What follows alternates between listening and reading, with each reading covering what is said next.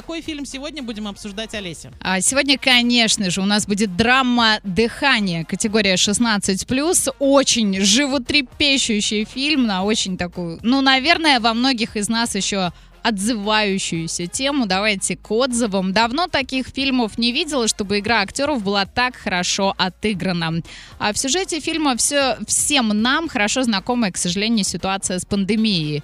А жизненная ситуация с родными и близкими, как важна и ценна поддержка друг друга в таких сложных для всех временах. А сюжет интересный, захватывает до слез. После вкусия такое, что очень хочется, а, чтобы что-то подобное больше не повторялось. Хочется мира, добра и спокойствия для себя и всех людей на планете. А, рекомендую посмотреть на досуге, есть над чем задуматься. И есть, надо сказать, прям противоположный отзыв. На одних голых эмоциях и криках, без разума и логики, кино не затащит. Режиссер показывает какую-то альтернативную вселенную, где почти нет профессионалов. А есть очень эмоциональные люди, почему-то надевшие халаты и называющие себя врачами. А как вентилировать, они не знают. Извините, а это точно врачи. Не зачет короче, это печально, потому что мало-мальски стараться надо было. Сходите, посмотрите в кинотеатре «Мир» и составьте свое мнение.